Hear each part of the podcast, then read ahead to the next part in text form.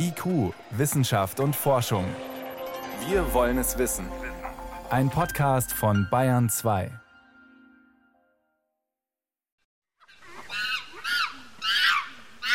Die Sicht gen Himmel versperren grüne Blätterdächer. Verschlungene Lianen wickeln sich um knorrige Bäume. Sie geben schwungvolle Schaukeln ab für die Schimpansen. Es ist dampfig heiß im Regenwald im Thai-Nationalpark an der Elfenbeinküste in Westafrika. Und es ist laut. Bei Schimpansen finden wir eben spezifische Laute für Spiele, für Nahrungssuche, für soziale Fellpflege, für Tiere, die anfangen zu wandern, um weiterzuziehen. Und zwar viel mehr verschiedene Laute als bei anderen Primaten, betont Roman Wittig vom CNRS-Institut für Kognitionswissenschaften an der Universität Lyon. Zusammen mit Kolleginnen und Kollegen des Max-Planck-Instituts für evolutionäre Anthropologie in Leipzig hat Wittig im Thai-Nationalpark die Kommunikation von Schimpansen untersucht. Zwei Jahre lang folgten die Forschenden den Affen mit Mikrofon und Rekorder. Sie sammelten über 500 Aufnahmen von 75 verschiedenen Schimpansen. Per Computersoftware wurden die Aufnahmen nach Lautreihenfolgen analysiert. Das Sozialleben in den Schimpansengruppen ist ähnlich komplex wie das des Menschen und bietet offensichtlich jede Menge Gesprächsstoff, transportiert in zwölf Lauten.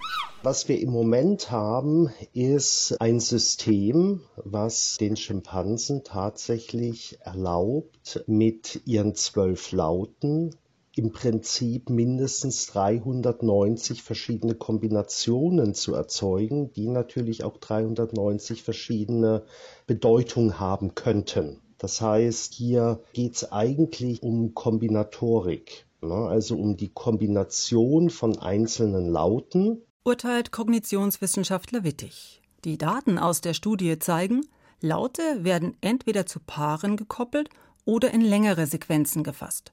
Manche Laute kommen vor allem am Anfang von solchen Reihen vor, andere am Ende.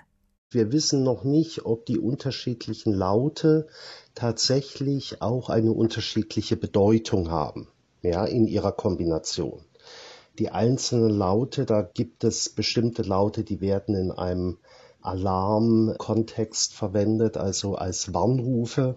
Dann gibt es andere Laute, die sehr speziell äh, im Spiel verwendet werden bei Schimpansen oder wenn sie in eine Ruhephase gehen. Aber was bedeuten bestimmte Lautfolgen?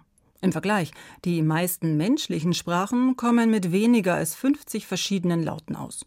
Die Kombination macht es also bei uns. Ob das bei den Schimpansen auch so ist? Die Sprachmuster, die die Forschenden nun gefunden haben, deuten darauf hin.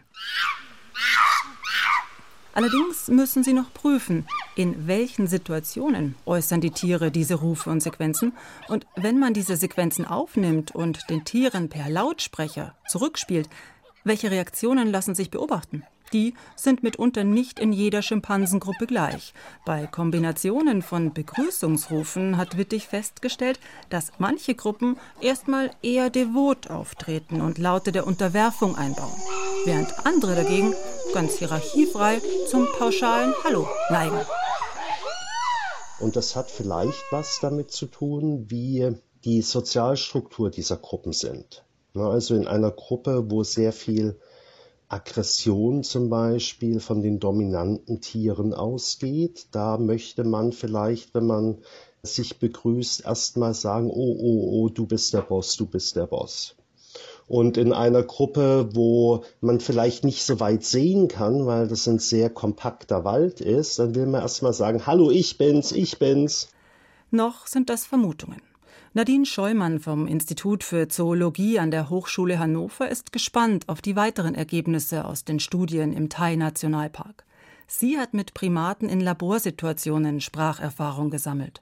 Dabei ging es in Untersuchungen bisher häufig darum, wie verstehen sich Menschen und Affen. Man hat ja vielen Menschenaffen Zeichensprache beigebracht. Und es gibt ja einen ganz bekannten Bonobo, den Kanzi, der halt über eine Tastatur auch mit Menschen kommunizieren kann. Der versteht auch menschliche Sprache. Die können halt schon so bestimmte Sachen auch ausdrücken. Also beispielsweise, ich möchte jetzt mit dem spielen oder ich möchte eine Banane haben. Das können die schon so ein bisschen ausdrücken. Das kann man auch verstehen. Aber Ob man sich jetzt mit ihnen über philosophische Fragen oder über das Wetter unterhalten kann, das ist noch so ein bisschen fraglich. Den Ansatz, freilebende Primaten auf ihre in Anführungszeichen Sprachen zu untersuchen, also wie kommunizieren sie untereinander, miteinander, findet Scheumann wichtig. Auch weil die Wissenschaft beim Thema Vokalisation in der Vergangenheit oft andere Tierarten im Fokus hatte, nämlich die, die besonders auffallen. Zum Beispiel, weil sie in Liedern und Strophen virtuos Motive kombinieren, wie Singdrosseln oder Nachtigallen. Die älteren Vögel bringen diese Varianten dem Nachwuchs bei. Auch Fledermäuse machen das so. Wale sind bekannt für ihre facettenreichen Gesänge. Robben lernen Lautfolgen mit Leichtigkeit. Kegelrobben wie Gandalf sind inzwischen YouTube-Stars. Hier singt Gandalf die Star Wars-Melodie nach.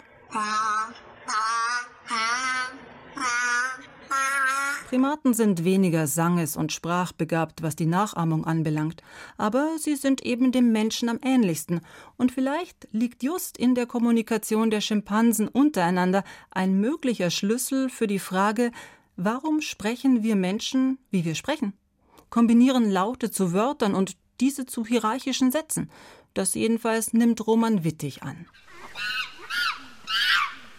Weitere Studien im Regenwald im Thai-Nationalpark an der Elfenbeinküste sollen mehr Erkenntnisse liefern. Währenddessen können sich die Schimpansen weiterhin gut unterhalten unter dampfigen grünen Blätterdächern.